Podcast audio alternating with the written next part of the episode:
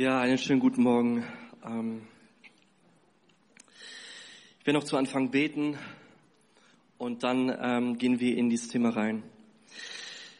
Herr Jesus, ich danke dir, dass du unter uns bist, dass du jederzeit hier bist, Herr. Dass du mit uns bist im Alltag. Jesus, danke, dass du immer eine Lösung gibst. Und ich bitte jetzt auch für dieses Thema, wenn wir darüber sprechen, Vergebung von Schuld, dass du Offenbarungen schenkst und dass du uns nochmal neu zeigst, wie gut du bist und dass du die einzig wahre Lösung hast für dieses Problem der Schuld. Hilf uns, damit gut umzugehen und ähm, sprich du zu jedem Einzelnen von uns heute, Herr. Amen. So, gespoilert in der, im Gebet. Wir ähm, werden jetzt so eine, in den nächsten Wochen eine Predigtreihe haben, eine kurze Predigtreihe zum Thema Segnung des Kreuzes. Ja, wir dürfen nie vergessen, was am Kreuz passiert ist. Wir sind vergesslich und wir müssen uns immer wieder daran erinnern. Segnung des Kreuzes und heute wird es darum gehen, Vergebung von Schuld, nächste Woche Lebenslügen und in zwei Wochen Heilungsgottesdienst, Heilung. So, es ist für mich selber, für, wahrscheinlich für euch auch, habt ihr Erfahrungen damit gemacht mit Schuld? Nicht? Mit Scham? Kennt ihr Schamgefühl? Schönes Gefühl, schuldig zu fühlen. Habt ihr Erfahrung gemacht mit Vergebung? Hey, wofür seid ihr? Schuld oder Vergebung? Das ist klar, oder? Die Challenge ist aber irgendwie damit gut umzugehen, wenn man sich verschuldet. Und ich habe da mal so eine kurze Geschichte aus meinem Leben. Vielleicht habt ihr eine ähnliche. Ähm, ich habe das vorhin im, beim gemeinsamen Start auch erzählt dass als ich kleiner war mit meinem Cousin, wir waren in Polen, da hatten wir so einen Hof, da war ein Fenster und wir hatten keinen Fußballplatz. Wir haben einfach da gespielt, wo es möglich war. Und was passiert, wenn Fenster da, da sind und du bist wild und zockst einfach ohne Ende, ohne zu kalkulieren, was passieren könnte? Wir haben das Fenster kaputt geschossen. So was passiert in diesem Moment? Wir wissen, wir haben es verbockt, wir laufen weg. Angst vor dem Onkel. ja. Und diese Reaktion zeigt so ein bisschen, wie wir vielleicht so manchmal mit Schuld umgehen. Wir mögen nicht es zu konfrontieren. Das ist unangenehm. Ähm, aus verschiedenen Gründen. Und ich habe mal, ähm, und vielleicht kannst du dich an so einen Moment erinnern, die du vielleicht hattest oder hast in diesem Moment, wo du vielleicht schuldig geworden bist durch irgendetwas oder dich schuldig fühlst. Ähm, aber was ist die Alternative vom Weglaufen und sich zu verstecken. Und da habe ich so ein Zitat mitgebracht von John Lynch. Hört mal zu, was er sagt. Was wäre, wenn es einen Ort gäbe, der so sicher ist, dass das Schlimmste an mir erkannt werden könnte und ich entdecken würde, dass ich nicht weniger, sondern mehr geliebt würde, wenn ich davon erzähle? Was wäre, wenn es einen Ort gäbe, der so sicher ist, dass das Schlimmste an mir erkannt werden könnte und ich entdecken würde, dass ich nicht weniger, sondern mehr geliebt würde, wenn ich davon erzähle? Habt ihr diesen Ort? Kennt ihr so einen Ort? Haben wir so einen Ort, wo das Schlimmste an uns offenbart ist und wir trotzdem nicht weglaufen müssen, sondern so geliebt sind, dass wir in einem safe place sind. Viele Menschen haben nicht diesen Ort, aber es gibt diesen Ort. Wisst ihr, wir müssen nicht darüber reden, ob es Schuld gibt oder nicht. Sie gibt es. Jeder von uns macht damit Erfahrungen. Ähm, und auch Schuldgefühle, da werde ich auch nochmal drauf eingehen. Es gab so eine Umfrage im Jahr 2022 zu den zehn häufigsten Gründen für Schuldgefühle. Hier sind die Top 10. Äh, 10. Das war Englisch-Deutsch. Zen. Wir sind international, das prägt einen. Zehn. Was glaubt ihr ist auf Nummer eins? Was glaubt ihr ist auf Nummer eins? Lügen erzählen. Nicht, und dann nicht genügend Zeit mit der Familie verbringen. Schlecht über andere denken. Das Gefühl, anderen nicht helfen zu können nicht für andere Menschen da zu sein, ein Ziel nicht erreichen, scheitern, das Gefühl nicht genug zu sein, Scheidung, Trennung, Affären, Probleme in der Beziehung. So, und hier müssen wir unterscheiden. Es gibt Schuldgefühle, die wir haben, die nicht auf eine Schuld zurückgehen. Als Beispiel, wenn du vielleicht klein warst oder die wurde gesagt, du musst Verantwortung übernehmen über deine Geschwister, du musst mithelfen, du musst ihnen helfen und 30 Jahre später kannst du nicht Nein sagen, weil du musst ja helfen. Als Beispiel. Und da ist es wichtig zu unterscheiden, woher kommen die Schuldgefühle? Basieren die auf einem moralischen äh, Verstoß oder ist das irgendeine Angewohnheit, die sich einprogrammiert hat in meinen Verstand? Ja. Aber dann gibt es Schuldgefühle, die tatsächlich auf eine Schuld zurückgehen. Und ob es das ist oder das, die sollten wir nicht ignorieren. Wir sollten da reingehen. Fakt ist, Schuld bringt Riesenprobleme mit sich und wir könnten hier über vieles sprechen, Beispiele aus unserem Leben nennen, auch aus der Gesellschaft. Wir sehen, ähm, dass, dass wir kein Problem damit haben, andere zu beschuldigen, dass vielleicht dieser Mensch schuld ist und so weiter. Aber was viele Menschen nicht verstehen, ist, dass alle Menschen schuldig geworden sind vor Gott. Und ich docke da an, um dieses Problem der Schuld besser zu verstehen, worum es da geht und was, was, was das mit uns macht. Und es gab tatsächlich eine Zeit in unserer Menschheitsgeschichte, wo es keine Schuld gab und keine Schuldgefühle, keine Scham, keine Sünde. Und vielleicht kennt ihr, die meisten kennen diese Geschichte von Adam und Eva und das hat man so ein bisschen gehört und so weiter. Aber lass uns da noch mal kurz reingehen und damit uns beschäftigen aus 1. Buch Mose, 1. Buch Mose Kapitel 3. Und da geht's ja darum, dass Adam und Eva platziert wurden. Sie wurden erschaffen und waren im Garten Eden. Und von dort aus sollten sie herrschen und Verantwortung übernehmen über die ganze Erde. Und das Coole dabei war, dass sie so stark connected waren mit Gott, dass sie keine Angst hatten vor ihm. Und sie Gemeinschaft hatten. Alles, was, wonach sich der Mensch sehnt, so Frieden, ja, äh, ein Glück, selig sein, ein, eine Sicherheit, ähm, das hatte Adam und Eva. Die hatten das. So, und die, wir gehen jetzt rein in diese Geschichte, weil das ist der tiefste und dunkelste Moment in der Menschheitsgeschichte, was dann passiert ist. Die Schlange im Garten Eden verführt Eva und Adam. Und Gott hat zu denen gesagt, ihr dürft von allen Bäumen essen, von allen Bäumen, aber nicht von dem Baum, von der Erkenntnis von Gut und Böse, von diesem Baum nicht, aber sonst von allen.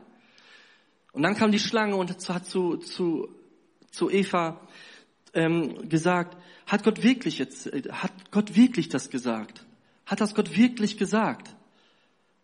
Gott hat auch gesagt, wenn, wir da, wenn ihr davon essen werdet, also wenn Adam und Eva davon essen werden, werden die sterben. Und der Teufel dreht das um, ihr werdet nicht sterben. Ihr werdet sein wie Gott. Und ihr werdet sehen, ihr unterscheiden, Erkenntnis haben von Gut und Böse. Was für ein Angebot für die zwei. So, und dann wurden sie ungehorsam und haben sich schuldig gemacht vor Gott. Und wir lesen mal in, der Geschichte, was das für Auswirkungen hatte, was das mit ihnen gemacht hat. Und wenn du vielleicht nicht an diese Geschichte glaubst von Adam und Eva und auch erste Buch Mose mit der Schlange, wenn du daran nicht glaubst oder wenn du überhaupt nicht an Gott glaubst, so so hör trotzdem mal zu und schau, ob dieses Verhalten von Adam und Eva dir vielleicht bekannt vorkommt. 1. Buch Mose 3, Vers 7 bis 13. Da gingen den beiden die Augen auf und sie merkten, dass sie nackt waren. Deshalb flochten sie Feigenblätter zusammen und machten sich Lendenschurze. Am Abend, als es kühler wurde, hörten sie, wie Gott der Herr durch den Garten ging. Da versteckten sich der Mensch und seine Frau vor Gott zwischen den Bäumen. Aber Gott rief nach dem Menschen, wo bist du? Der antwortete, ich hörte dich kommen und bekam Angst, weil ich nackt bin. Da habe ich mich versteckt. Wer hat dir gesagt, dass du nackt bist? fragte Gott. Hast du etwa von den verbotenen Früchten gegessen? Der Mensch erwiderte, die Frau, die du mir an die Seite gestellt hast, gab mir davon, da habe ich gegessen. Gott der Herr sagte zur Frau, was hast du getan? Sie antwortete, die Schlange ist schuld. Sie hat mich zum Essen verführt. Und wir werden ein paar Gedanken aus dieser Geschichte äh, herauspicken. Und zwar der erste ist, was, was passiert, wenn wir schuldig werden? Was passierte bei Adam und Eva?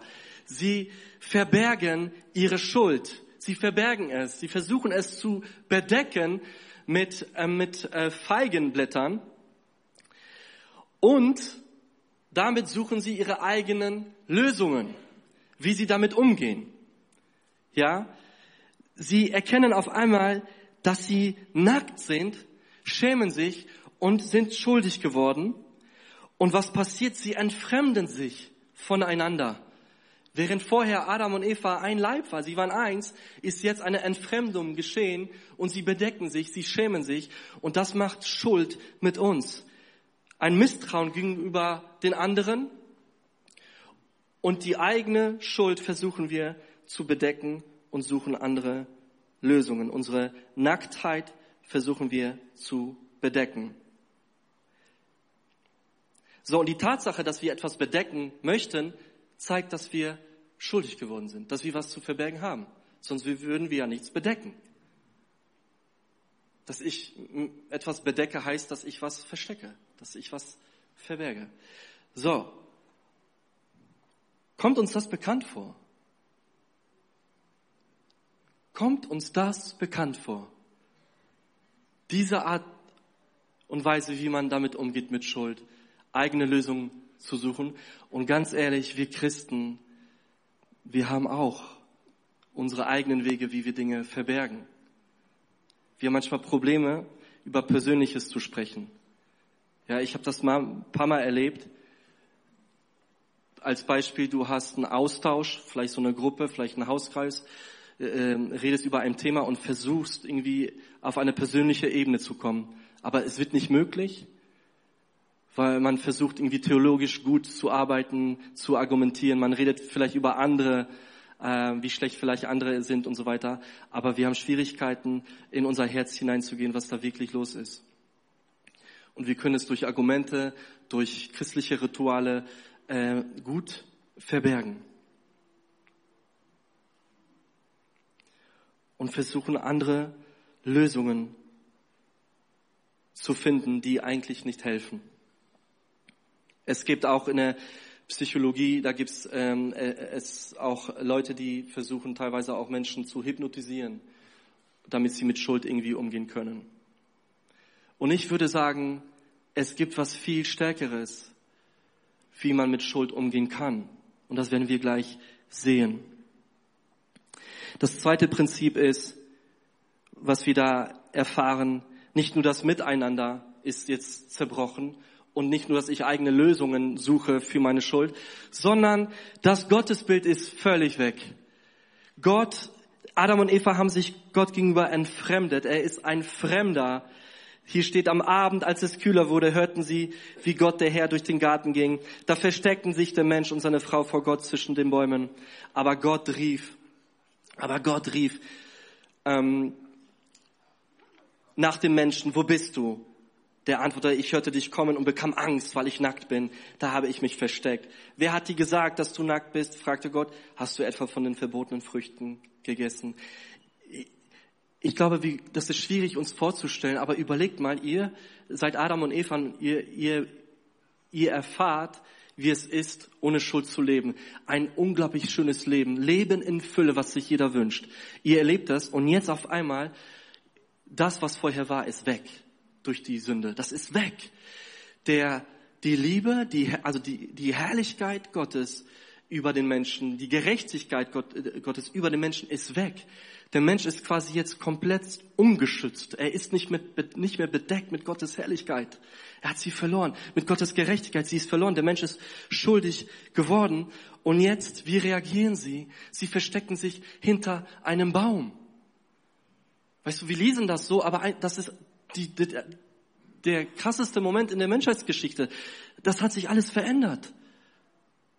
Und das, was wir gerade so erleben mit, mit, ähm, mit den ganzen vielleicht Krisen und Schuld und so weiter und äh, Herausforderungen, geht alles zurück auf diesen Moment. Und sie verstecken sich hinter einem Baum und denken, dass dieser Baum sie jetzt schützt vor Gott, wenn Gott doch alles sehen kann. Die haben es vorher nicht gelernt. Das ist, sie machen jetzt Erfahrung mit Schuld. und den Umgang damit. Und was machen die? Sie verstecken sich. Ich finde es interessant, du musst es Kindern gar nicht beibringen, Menschen gar nicht beibringen, aber das ist in uns drin. Wir verstecken uns hinter etwas und denken, da wir, dass wir dort geschützt sind. Und das führt dazu, dass wir versklavt sind und nicht frei. Das Problem ist, wenn wir das erleben, Schuld, dass wir denken, das Schlimmste ist es jetzt, damit zu Gott zu kommen. Und eigentlich ist Gegenteil der Fall. Das Beste für uns ist damit, zu ihm zu kommen. Dazu gleich. Es gibt noch einen anderen Punkt, was Sünde dort macht. Die Schuld. Gott fragt. Er ist ein fragender Gott. Er ist auch ein fragender Gott. Er fragt, wo bist du? Wer hat dir das gesagt? Und so weiter und so weiter. Und Adam sagt, die Frau, die du mir gegeben hast. Schuld führt dazu, dass wir andere Menschen beschuldigen, dass wir vielleicht Umstände beschuldigen oder vielleicht auch Gott beschuldigen. Eva macht genau das Gleiche. Ja, natürlich ist das wahr, dass die Schlange sie verführt hat, aber keiner von den beiden redet von sich selbst, ich habe einen Fehler gemacht. Keiner. Die beschuldigen sich gegenseitig. Und das ist das, was Schuld mit uns macht. Wir verstecken es, wir versuchen andere Lösungen zu suchen und wir beschuldigen sind in der Lage, andere Menschen zu beschuldigen. Und das führt uns immer mehr in so eine Nichtfreiheit. So, ihr Lieben, aber es gibt Hoffnung. In diesem Kapitel 3 im ersten Buch Mose lesen wir von der dunkelsten Stunde in der Mensch Menschheitsgeschichte. So tief, weißt du, so tief, wo man denken kann, da gibt es überhaupt keine Hoffnung mehr. Und ich möchte euch kurz eine Geschichte erzählen vor ungefähr 20 Jahren ähm, ist in unserer Familie, gab es so einen tragischen Moment. Und zwar wollte mein Onkel seinen Sohn, der damals ungefähr 25 Jahre alt war, hatte schon eine, eine, eine, eine Tochter und mein Onkel wollte ihn nach Hause bringen. War eigentlich nicht weit. Das Problem war, er hat vorher ein bisschen Alkohol getrunken und dann ist er auf die Straße gefahren, wollte links abbiegen und von vorne kam ein Auto total reingefahren in die rechte Seite. Und sein Sohn ist dabei ums Leben gekommen. So, wie kannst du mit sowas überhaupt leben, mit so einer Schuld? Das kann kein Mensch tragen. Das kann kein Mensch aus eigener Kraft tragen. Er wollte sich danach direkt umbringen, vom Haus sich stürzen lassen. Er hat es aber nicht gemacht. Irgendwann hat er sein Leben Jesus gegeben. Jesus hat ihn vergeben. Und die Frage ist jetzt, ob er sich selber auch vergeben kann.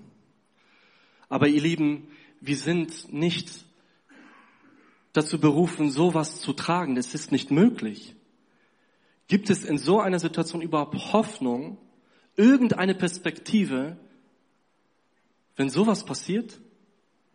Gibt es irgendeine Hoffnung für Adam und Eva jetzt in diesem Moment?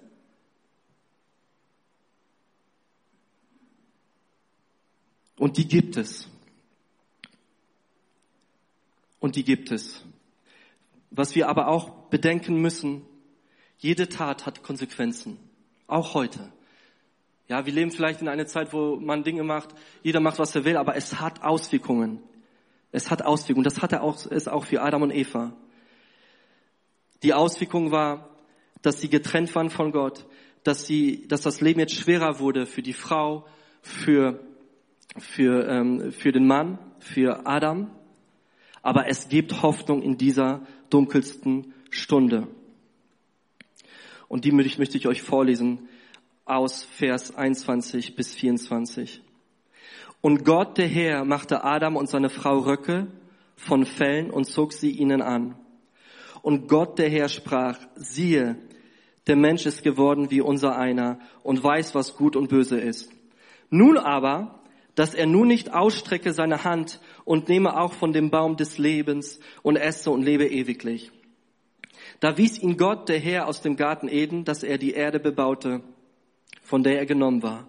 Und er trieb den Menschen hinaus und ließ lagern vor dem Garten Eden die Cherubim, die Engel, mit flammenden, blitzenden Schwert zu bewachen den Weg zu dem Baum des Lebens. Es gibt Hoffnung in dieser Geschichte. Gott akzeptiert nicht die Lösung für diese Schuld, die Lösung von Adam und Eva. Er akzeptiert nicht die Feigenblätter. Er akzeptiert nicht deine Ablenkungen oder andere Wege, wie du versuchst, das zu bedecken. Er akzeptiert es nicht. Dass du, es gibt keine andere Lösung, um damit umzugehen, als die, die Gott gibt. Und Gott sagt, und über Gott lesen wir, er hat sie bekleidet mit einem Fell. Er sorgt für die Lösung. Er bedeckt sie.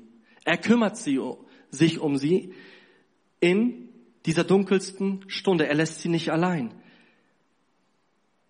Er kümmert sich darum. Und das zeigt, dass er eine Lösung geben wird für dieses Problem. Und das zweite ist, sie müssen raus aus Garten Eden.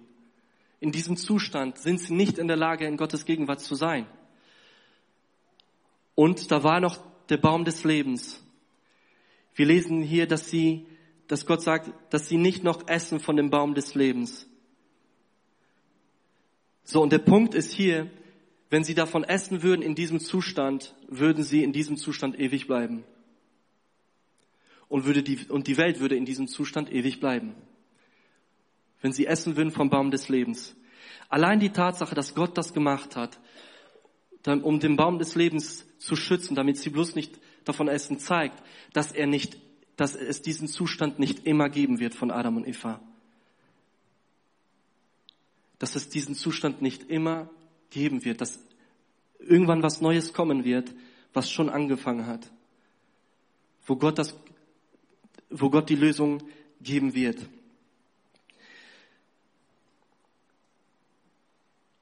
Was wäre, wenn es einen Ort gäbe, der so sicher ist, dass das Schlimmste an mir erkannt werden könnte und ich entdecken würde, dass ich nicht weniger, sondern mehr geliebt würde, wenn ich davon erzähle? Es gibt diesen Ort und das ist der Ort am, auf Golgotha. Es ist eine Person Jesus Christus am Kreuz. Es gibt diese Person, es gibt diesen Ort, wo das Schlimmste an mir, meine Schuld, dort abgelegt werden kann und ich merke, dass ich, dass ich geliebt bin in, in dieser Situation. Und Jesus Christus ist die Lösung für dieses Problem. Es ist kein Mensch, es sind nicht religiöse Werke, es sind nicht gute Leistungen. Ihr Lieben, es gibt viele Menschen da draußen, vielleicht auch Christen, die denken, du musst nur ein guter Mensch sein. Halte dich an diese Regeln und so. Das, das bringt nichts. Das ist nicht das Evangelium. Es ist falsch. Unser Glaube basiert nicht auf den zehn Geboten. Unser Glaube basiert auf das, was Jesus Christus getan hat. Ein für alle Mal. Und wir vergessen es. Ich vergesse es auch. Das sind Lügen, die manchmal reinkommen. Du bist immer noch schuldig. Du hast es verborgt und es reicht nicht. Und du musst das noch tun. Und jetzt hast, bist, jetzt hast du vielleicht hast ein Projekt angefangen und hast gescheitert und schau mal, was du gemacht hast. Ist, das Problem mit der Schuld ist ein für alle Mal erledigt. Am Kreuz. Wisst ihr, wir haben Schwierigkeiten damit. Und ich weiß das selber auch von mir, manchmal in die Vergangenheit zu gehen gerade in so Momenten, wo wir wissen, wir haben es verbockt, wir haben Schuld auf uns geladen, wir haben vielleicht jemanden verletzt oder wir haben irgendwie was gar nicht gemacht, was wir hätten tun sollen. Und da entstand eine Schuld, die auf uns geladen ist und auf, aufgeladen wurde. Und wir haben Schwierigkeiten, in diese Momente hineinzugehen, in die Vergangenheit. Ich weiß nicht, was es bei dir ist oder war, aber wir müssen da rein.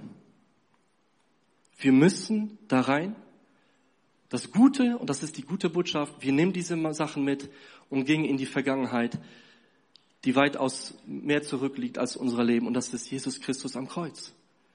Wir nehmen diesen, diese Sachen mit ans Kreuz. Wir können die nicht einfach loslassen aus eigener Kraft. Das geht nicht. Wir müssen unsere Schuld irgendwo ablegen. Wir müssen sie irgendwo ablegen. Und Jesus hat alle unsere Schuld genommen. In Kolosser 2, Vers 13 bis 15 steht, und Gott hat euch mit ihm lebendig gemacht. Wir waren vorher geistlich tot. Und Gott hat mit, euch mit ihm lebendig gemacht, die ihr tot wart in den Sünden und in der Unbeschnittenheit eures Fleisches und hat uns vergeben alle Sünden. Er hat den Schuldbrief getilgt, der mit seinen Forderungen gegen uns war und hat ihn aufgehoben und an das Kreuz geheftet. Er hat die Mächte und Gewalten ihrer Macht entkleidet. Er hat sie bloßgestellt und sie öffentlich zur Schau gestellt und über sie triumphiert in Christus. Das heißt, mit Christus sind wir bedeckt mit seiner Gerechtigkeit, die wir verloren haben. Unsere Schuld, unsere Scham, unsere Sünde hat er getragen und hat ihn ins Grab mitgenommen, in den Tod. Und stattdessen gab es einen Tausch. Die Gerechtigkeit Christi kam auf uns. Die Gerechtigkeit Christi kam auf uns, sodass wir mit Christus wenn wir ihm vertrauen und an das glauben, was sein Wort sagt, an sein, an sein Werk am Kreuz, sind uns alle unsere Sünden vergeben. Und in Römer 8, 1 sagt, äh, steht, es gibt keine Verdammnis mehr für die, die in Christus Jesus sind. Keine mehr. Keine Verdammnis mehr. Er hat uns bedeckt mit seiner Gerechtigkeit. Es gibt diesen Ort, wo ich mit meinen Sachen zu ihm kommen kann und ich merke, ich bin geliebt. Und das andere, was er hier gemacht hat am Kreuz ist, er hat die Mächte der Finsternis entblößt. Er hat sie zur Schau gestellt. Den Ankläger, den Teufel, die Schlange hat er entblößt. Und eigentlich hat sie, hat die Schlange, der Teufel keine Macht mehr über uns. Am Kreuz wurde, wurden die Mächte der Finsternis entblößt.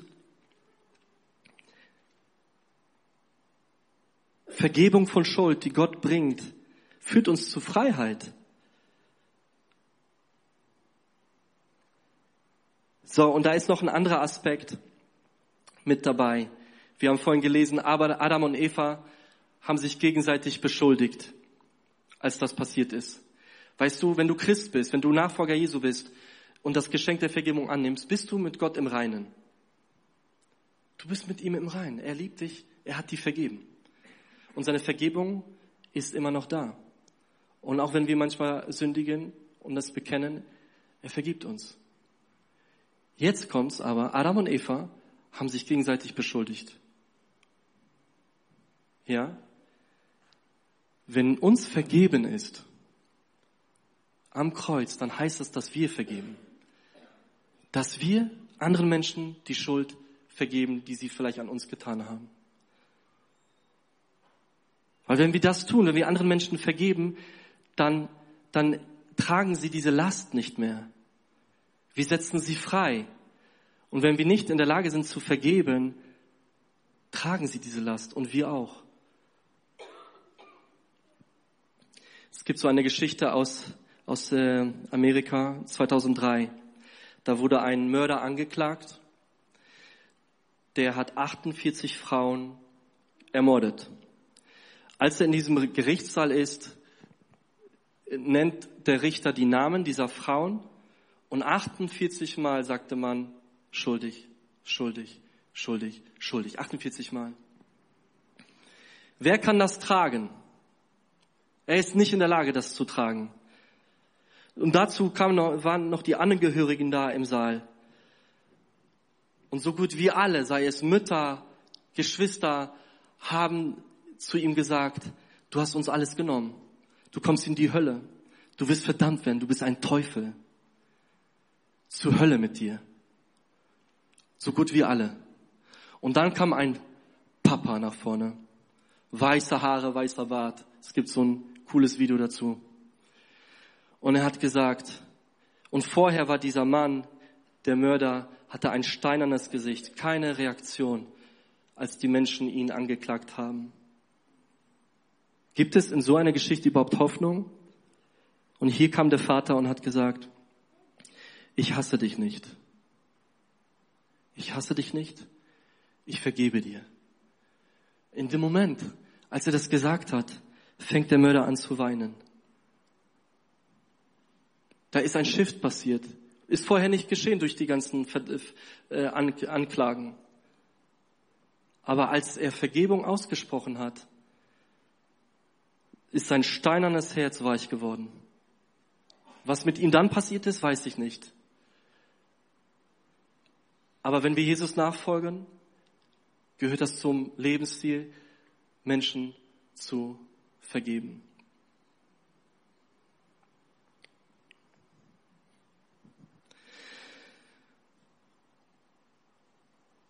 Zum Ende möchte ich dir noch so einen Bibeltext mitgeben aus Offenbarung 16, Vers 15. Offenbarung 16, Vers 15. Und da steht, siehe, ich komme wie ein Dieb. Selig ist, der da wacht und seine Kleider bewahrt, damit er nicht nackt gehe und man seine Blöße sehe. Und das ist das, was ich die, uns mitgeben möchte. Bewahre das, was Christus getan hat, was er uns, was er dir und mir geschenkt hat. Bewahre es. Bewahre es. Er hat uns, er hat unsere, unsere Blöße bekleidet mit seiner Liebe und seiner Gerechtigkeit. Und wir können jederzeit zu ihm kommen und ich möchte dich ermutigen, aber auch vielleicht auch so herausfordern, weil jeder ist vielleicht in einer bestimmten Situation. Vielleicht bist du hier, wo du denkst, ähm, da gibt's Dinge in der Vergangenheit, die mich immer noch beschäftigen. Und trotzdem bist du in der Lage, in der Bibel zu lesen und zum Gottesdienst zu kommen. Aber diese Sache plagt dich. Und ich möchte gleich, wenn wir auch in den Lobpreis gehen, dich da auch herauszufordern.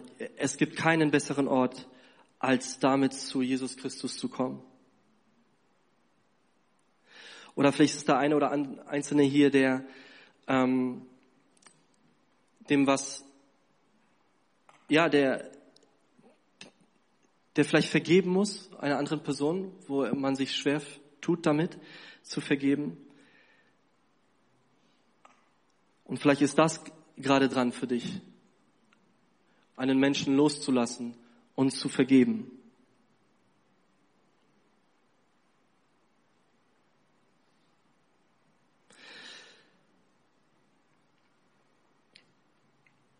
Und wenn wir gleich in den Lobpreis gehen, dann lass unsere Herzen dafür öffnen und schau, wo du gerade stehst und wie, wie du mit diesem Thema umgehst, mit der Schuld, wie du damit umgehst und wie du reagierst. Und ich werde noch zum Ende dieser Predigt noch ein Gebet sprechen.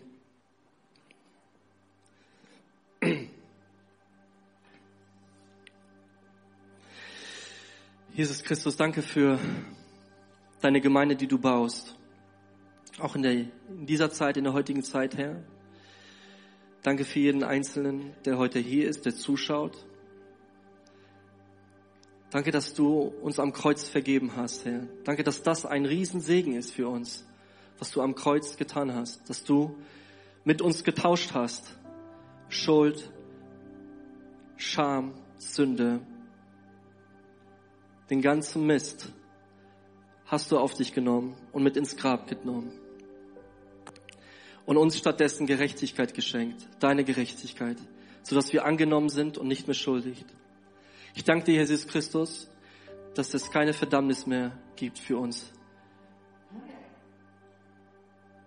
Und ich bete, dass du, ja, dass du jeden Einzelnen jetzt auch bewegst, da, wo wir gerade stehen, dass du Durchbrüche schenkst in diesem Thema. Ich bete da, wo Schuld ist oder Scham oder was auch immer. Ich bete, dass du Kraft gibst, dass du der Erste bist, zu dem wir laufen. Jesus, dass du der Erste bist, zu dem wir laufen mit diesen Dingen. Jesus, und ich bete, dass du nochmal deine Liebe offenbarst hier jedem Einzelnen. Dass du wirklich jeden Einzelnen annimmst. Egal, was in der Vergangenheit passiert ist. Dass du jeden Einzelnen annimmst und dass es immer Hoffnung gibt, Herr. In der dunkelsten Stunde unseres Lebens. Dass es immer Hoffnung gibt, Herr. Dass du uns bekleidest, Herr dass du die Lösung schenkst, dass du der Weg bist, Herr. Und ich bete auch für jeden Einzelnen jetzt auch gerade, der vielleicht gerade vergeben muss, wo ihm Leid zugefügt wurde, Ungerechtigkeit, Herr. Ich bete, dass du da die Kraft gibst, Herr, da loszulassen und in eine Freiheit hineinzukommen, Herr. Ich bete, dass du Kraft gibst den Menschen, die jetzt hier vergeben müssen.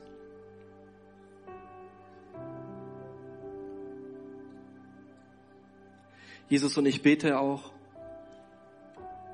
wir sind so häufig konfrontiert mit Lügen, auch über dich.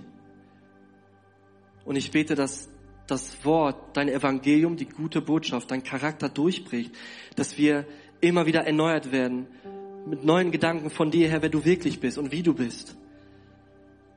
Dass du der beste Ort bist, mit solchen Dingen dahin zu dir zu kommen. Und wir ehren dich, Jesus. Ich bin dir so dankbar, dass wir dich anbeten dürfen, dass wir dich erleben dürfen und dass du uns nicht verstoßen wirst, Herr. Wer immer zu Jesus kommt, der wird nicht verstoßen. Danke dir, Jesus, dafür. Amen.